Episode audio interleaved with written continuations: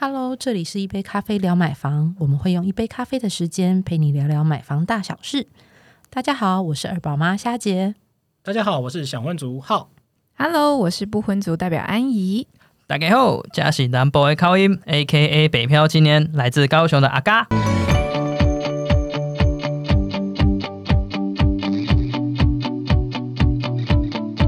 你们觉得贷款难不难呢？嗯，因为这个问题在我心中浮现，最近浮现的频率蛮高的哦。因为我我的好几个同学都跑过来问我说，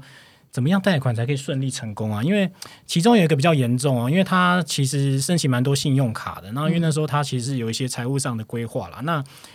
碰巧不巧，就是有一两张信用卡是有延迟的哦。虽然说他后来都缴清了，嗯，那我那时候听他的一些一些询问啊，我就跟他建议说，你有这样延迟好像有点危险哎。那加上有个更致命的点，就是他其实是个自由业，嗯，对他其实是自己批发东西，然后再去那个一些市集去卖的这样的，所以他很担心说他是自由业，然后加上有延迟这件事情，会不会他贷款贷不下来？他讲是房贷吗？对对对，贷那房贷有另一半吗？就是他是在你是想叫他直接换人是不是？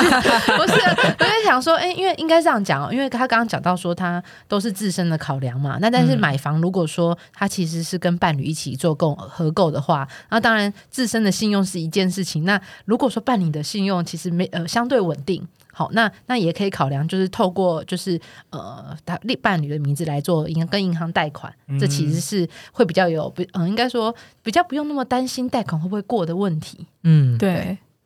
说到这个，事实上我们在乐网站上啊，包含像我们的粉丝团上面，很常有粉丝来问说，就是贷款上面问题，因为他们好像觉得说房贷的部分很复杂很难懂。那我们这个部分可以请我已经有买房经验的虾姐来跟我们分享一下这个经验，怎样比较可以比较好贷，还有利率的这个部分。我就以那个现在身背着沉重贷款的经验来跟房大家贷少年团，你知道吗？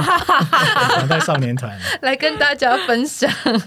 哦。首先是这样哦，嗯，应该说买房有分呃前期跟初期啦。那前期的部分的话，那当然你你首先除了有自备款之外，你就要考量到说，那接下来我要买什么样总价的房子？那因为总价就会牵扯到呃，你到时候每个月要负担的多少的房贷的金额。那我举个例子好了，不要用自己的例子，让他有点太太害羞。害 羞比如说，比如说，呃，假设一个那个呃小游好了哈，小游月收入六百呃六六六六百万六万块，想买什么都可以我一直最近一直想说如果我有那个六百万嘛，前阵子不是大家都在那个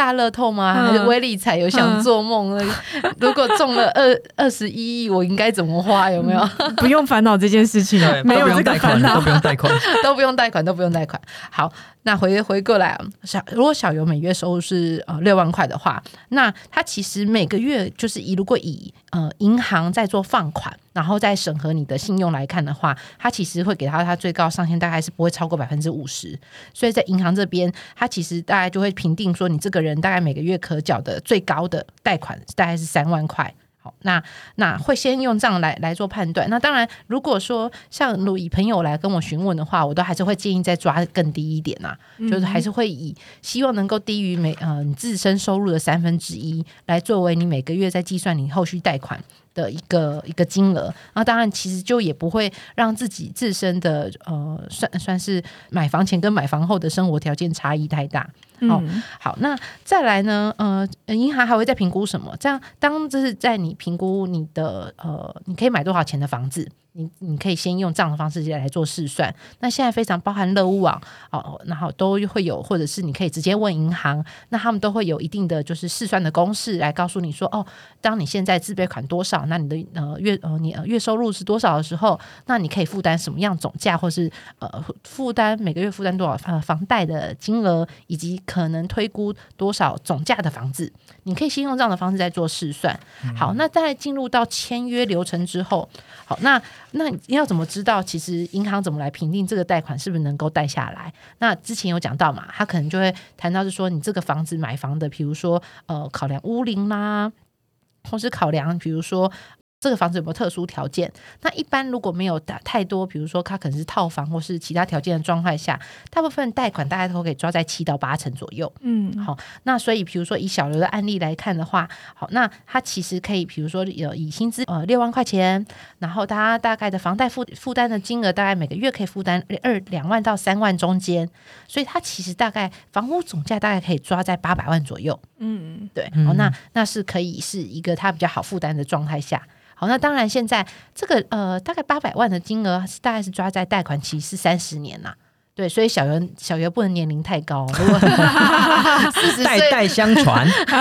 如果四十岁来贷三十年，那真的是代代相传、哦，再留子孙，对对对所以哎所以刚才讲的那个小游的案例，其实是我们这是在说贷款的条件嘛，对不是对？是是，好，那当然，银行在审视整个贷款的过程当中，它其实会分几个呃几个层面来做判断。第一个是看你的呃职业跟收入。刚刚其实也有闻到说，哎，那如果朋友是自由业的，收入不稳定的时候嗯怎么办？那其实的确会好。如果说你呃的收入不稳定的时候，其实包含你看你连信用卡申请。有时候有可能就会申请不过，嗯，对，那贷款更更是一大笔的房贷，更是一大笔的金额啦。银行要放放款那个几百万，甚至有些如果高价的，它可能是上千万的呃贷款的时候，它其实你的职业跟你的月收入，你是不是能够呃，即使你是自由业，但是如果你能够呃举证。你的收入其实是稳定的，甚至哎，其实你的存款有一定比例的呃资金来源的话，嗯那它其实，在放款的条件当中，其实也会列入考量。哎，这个我想要那个插播一下，是因为我之前听古癌在讲嗯。他买房这件事情的贷款的问题啊，他曾经就遇过类似的困扰，嗯。因为他并不是一个有固定收入的来源，对，嗯然后但是他存款很多，对。然后他原本跟可能 A A 行库说，哦，那提供存款证明什么什么可以，嗯嗯然后对方跟他说啊，一定可以，OK，就后来贷不下来，嗯，然后他就觉得超气的，所以他后来就换一家，你知道这个东西在以前就很常发生在哪些族群身上吗？就是嗯。蔡奇亚来 day 里面的那些阿婆。啊。跟那些啊。叔叔们，因为他们都是在摆那些就是卖菜啦，对。嗯。对，但他们收入都很高，嗯。但他们就是没有像刚刚夏姐有提到的，就是有一些呃稳定支出、一些哦稳定收入的证明这些，嗯嗯嗯。对，所以就变成说他们在做呃银行贷款的时候啊，都会碰到这样的困扰，而且他们都很阿萨里。直接都用现金，一次都付清。他们说啊，干脆贷不过，那我就不要贷了，反正我也不是没有钱。他们就是想说啊，干脆就直接付完好了。现金买房，对对对对对对对，在南部真的是很多。嗯好气，这个其实要这要讲的，其实就是你跟银行到底有多少往来的这件事情，他也会评断你的信用。如果不论像刚刚可能讲的，他可能有存有一笔呃，像国外他可能存有一笔大的金额在银行当中，他的存款很高，或甚至其实那些呃呃蔡杰亚的那些叔叔阿姨们，他们定期如果哎。让银行知道说，其实他定期都有一笔存款一直在存进银好几行当中，亿存进银行，其实这对银行来说，就是在我在跟银行之间有往来。那当然有往来的状态下，它其实就能够比较能够评断你的收入是稳定的，或者是你的这个信，呃在他的信用的状态当中，其实就可以列入是信用良好的一个状态。那当然，如果说就像那那我除了说存钱之外，还有如何可以跟银行建立整个信用往来？其实信用办信用卡哈哈。Ok 但是比较持久定期缴付这件事情，其实也是你在跟银行之间建立一个信用往来的一个、嗯一个这个部分。因为通常如果你只有新支户，但是你的都是都一每个月公司存进去，然后你领出来领出来，其实对他来说并不是并不一定是一个你会有活用资金的人。嗯那但是如果你手边有信用卡，而且你都是保持的维持良好的缴款记录，那对他来说，诶，其实借款给你这个人，你是有你是会有能力偿，一来是你有能力偿还的，二来其实你都呃依照过往的经验，你是准时交付的，所以他也会对你缴交房贷的信信用程度会拉高，或也会帮助你贷款申请下来。哦，你知道这个就就让我想到一句话，之前看过某些当铺的那个广告词，就说嗯，有借有还，再借不难。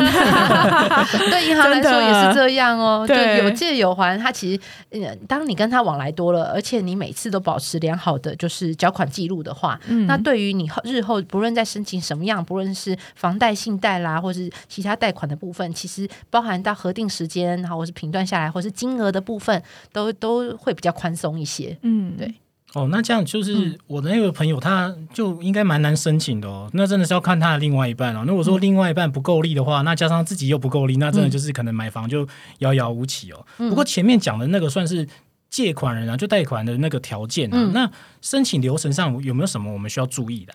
呃，主要是在呃选择买屋，嗯、应该算是签约之后呢，接下来呃你的呃代书或者是地震师，他其实就会呃推荐你相关他们比如合作的银行，那这时候也不一定要全盘照收啦，你可以来做评定，好，因为一般像比如说他也会提醒你说，你可以跟你的薪资户银行来询问看看，因为因为一般你的薪水在比如说 A 银行，那当然 A 银行会觉得，诶，公司固定有有有。钱进钱。有钱进来嘛，他要扣钱不难。好，那那再来就是你选择银行，然后再来评定每个银行所可以提供给你的呃利率，因为像比如说新资户好了，嗯。你的利率可能就比较好谈，包含你的借款上限可能也会会比较好谈。嗯就像刚刚一开始讲的，为什么我们常常会说啊，你这个大概你的房贷呃你能够借款的大概你可能要可能要抓在七到八成。嗯这是一个 range，为什么要抓在 range？、因为如果你跟这个银行往来的次数少，他可能没有办法可以借到八八成给你。可能就会有所折扣。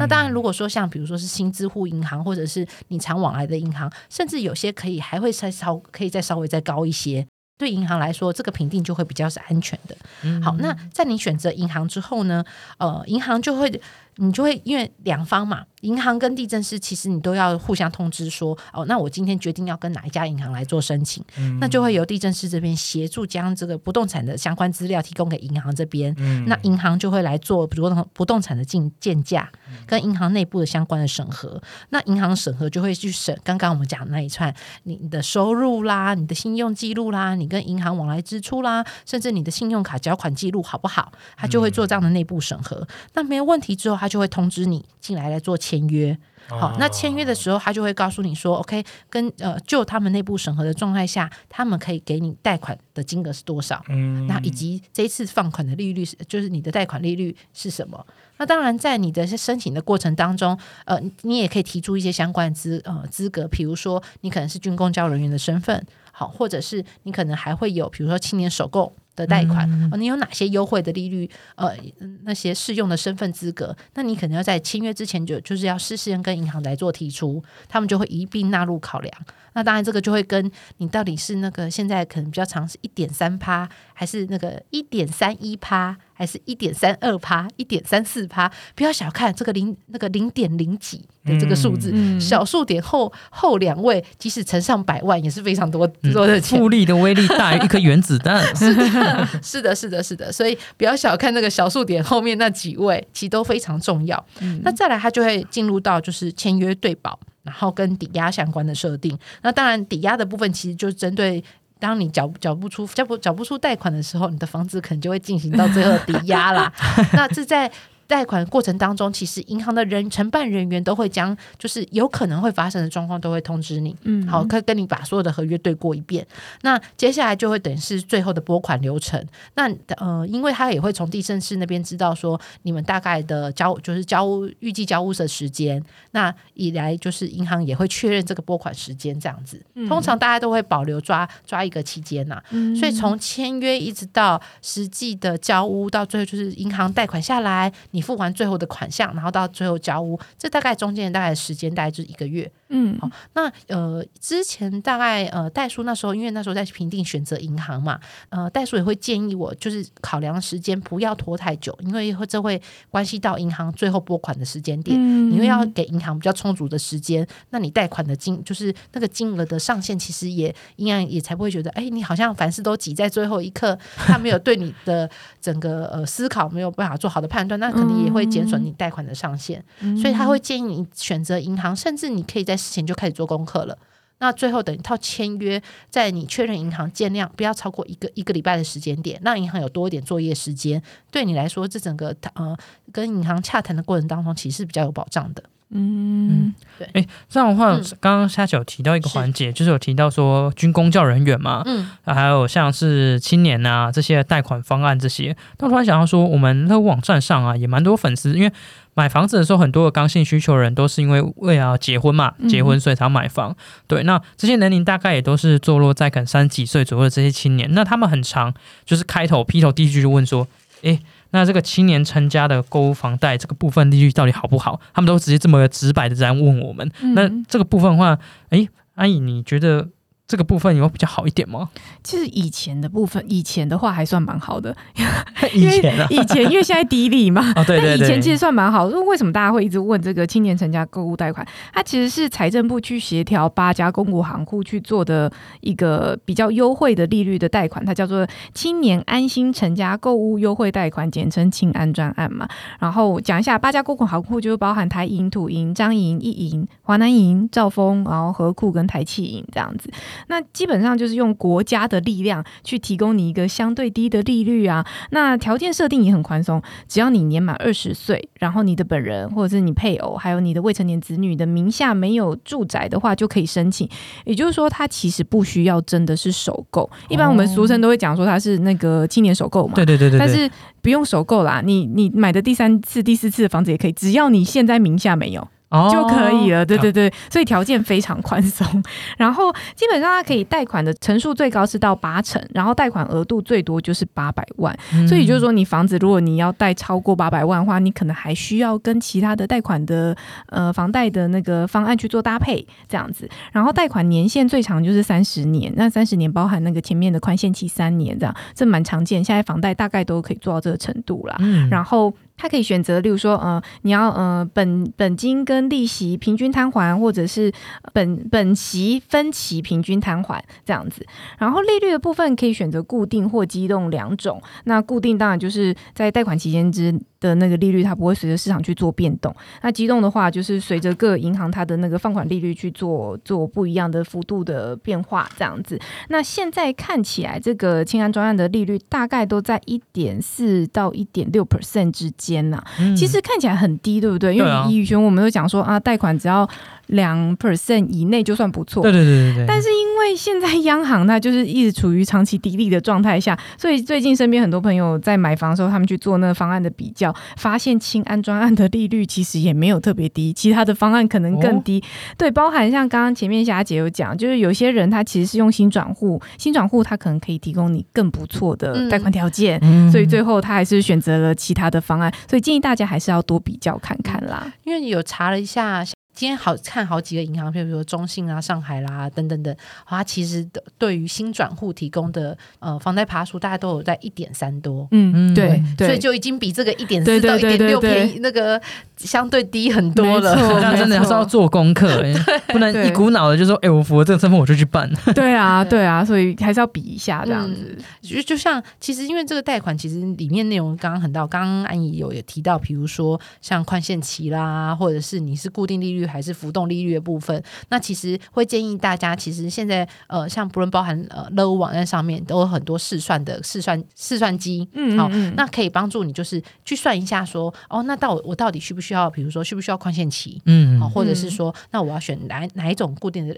是固定利率好，还是浮动利率好？嗯嗯好那呃，比较能够拿捏自己啦。就像比如说，当初其实我当我就我就选呃没有宽限期。，嗯嗯对对，对，还因为有宽限期就有宽限期是什么？宽限期就是你在那个期间当中，你可以是不用还本金，你只要还利息的。嗯嗯好，那但是你就会发现，你前期可能前三年你可能只需要每个月缴一万多块，但是有可能在后面就开始宽限期一结束之后，你就会看到你如果以试算机来讲，你可能就会瞬间暴增，每个月要缴两万多块。哦，瞬间你的可支配所得瞬间大减了。是。对。对，除非你已经想好，哦，我就知道我现在三年后我会升上某个主管，我所以我的因此我会加薪多少钱，先去算命，或先者点下，或者是还有一种人有会遇到宽限期是，他把资金保留在身边，他去做其他的投资。对。好，那这样的话，那当然就可以做其他的考量，对来考量是不是需要做宽限期这样子。对，而且宽限期其实你还是多了那三年。假设你真的用满了嗯三年宽限期，你其实还是多了那三年的利息。对对因为你本金没还对嘛，啊，所以还是加在多利后面呢、息呀，嗯对啊，还是多利，还是多缴利息。大家可以考量一下，嗯固定或机动，基本上就如果你现在觉得你觉得央行如果将将来它的趋势是要升息的话，你就选固定啊。那你如果觉得它将来还有可能在利率往下走，那你就选机动啊。嗯就大家可以做个评估这样子。啊，这样听起来我还以为说我可以随时用那个青年首购，因为想说，那既然这样的话，我就不用赶在四十岁之前买房。我想说，哎，五十岁再来买嘛，然后前面先做一些理财投资，也许还是不错运用。没有，那你就会有那个房贷年限的问题啊。啊，你说年纪太大，代相传，真的要传给下一代哦。继续再留子孙，一代还一代。啊 好，那但是万一真的还是这样子审不过怎么办呢？还是审核没办法审核下来，让你去贷房贷拿到呢？呃，其实简单说来哦，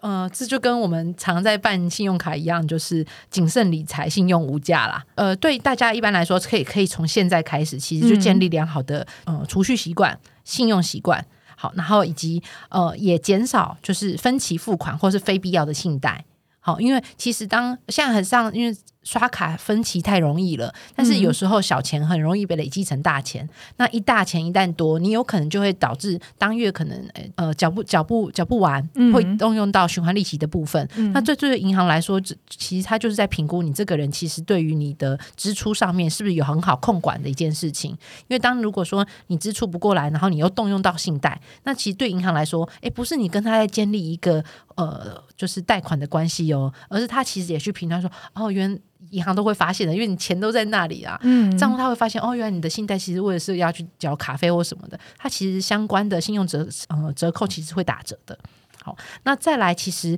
还要掌握一个机制，就是呃，如果后续从呃要去谈房贷的话，可以建议就是直接都从新转户下去谈。好，那这对你来说其实是最有利的。你跟他还有公司之间长期保持这个钱的循环，哦，他对你来说相对他会觉得是比较可信赖的。嗯，那一切其实都会比较好谈，这样子。哦，嗯，那那当然，像刚刚也有提到啦，如果 A 银行不过，那你还有 B 银行、C 银行都可以来做选择。对，台我们台湾台湾有非常多家银行，对，所以包含不就是呃利率也都不太一样啦。有些是这样，趴数条件可能会稍微不好，嗯，但是你也可以考量就是稍微高一些，但是能够贷款成功，嗯，也或许也是一个考量的选择。对，OK。刚刚听起来，其实买房子就是一个从长计议的事嘛，它不是像我们买菜或买一个电商产品，就是突然想买就买了。包括前面你就要累积那个好的信用哦。是。不过说到这信用，我就想到，像我们今年因为疫情的关系，很多人去申请的那个劳工纾困贷款啊，那这样的申请会影响到我们的信用或者是房贷这件事吗？嗯，这个事情好像网络上一直以来都蛮多各方讨论的。先讲结论，就是。会也不会，有讲等于没讲，对不对？没有，我跟大家解释一下为什么会这样。因为它其实劳工纾困贷款，它会影响的主要就两个部分。第一个部分就是刚刚前面夏姐有讲到的，就是房贷收支比这件事情。一般银行它会规定说，你收支比就不要超过五十 percent。就假设你刚刚讲小游嘛，他的月薪是六万的话，你那个收支比不要，你的支出不要。到三万，对，就五十 percent。另外一个部分是金管会，它有规定所谓的负债比不能大于二十二倍这件事情，就是所谓的。负债比二十二倍是无担保，无担保的负债。假设如果你月收入是六万，那你就六乘以二十二，不要超过这个数字，这样子。所以劳工纾困贷款基本上它就是一个，你可以把它想象是一个信贷的方式，它就是没有担保品的贷款，所以不能超过这个二十二倍。那如果你一个一一方面是规定说这个部分是不能超过，那二方面是当你有这样子的数字的话，它可能就会影响你的。呃，包含可能是信用分数啊等等的，所以他还是会被注记。但是，但是最终他的评估除了信用分数之外，还有刚刚讲佳姐讲到，就是说呃还款的状况啊，然后他整体的条件啊，因为啊劳工纾困贷款其实他只有十万块。所以它的占比其实不高。然后另外一个部分是，呃，当时因为劳工纾困贷款，就是各公股行库他们有拼业绩的关系，所以他们有找了很多，真的，这大家都知道嘛。所以他们找了很多可能是有往来的客户帮忙去做这个贷款。嗯，所以所以在这个部分，在他们评估不一定是，就是不是说你真的有去贷这个劳工纾困贷款，他就会觉得你真的是需要被纾困的族群。你知道有些人就是对他们还是有活动这个运用那个资金，可能借了十万之后是拿来做去买买其他的，这大家都有讲嘛。所以它还是一个总体的评估啦，它是其中一个评估。当然，如果你除了这个劳工纾困贷款，你又去做做做了那个其他相关的小额信贷等等之类的，又有车贷又有房贷什么，那你种种零零总总加起来，它就有可能受影响。那如果你只有这个小贷款，那其他还款状况非常良好啊，然后又是新转户啊等等的，这你有可能受影响的地方不大。对，啊，总归一句还是要回到你自己的理财的状态哦。对，对，如果说你今天负债非常的 严重，那也许那十万块，对，其实也是另一种富二代了。对，富二代就可能是压垮骆驼的最后一根稻草这样子。对，好，那今天的贷款的资讯呢，希望呢可以帮助你第一次买房的时候不会有一些压力哦。那如果你有相关的资讯想要了解的话呢，那就可以直接看我们资讯栏哦。那希望今天这集内容可以让你有些收获。那有些想法的话呢，直接到我们 FB 粉丝团去留言，或者是直接寄信到客服信箱。那喜欢这集的话，不要忘了五星推爆哦。那分享给你正在犹豫要买房的人，然后告诉他不要怕，好不好？好 谨慎理财，信用至上。我们下次聊。拜拜。拜拜。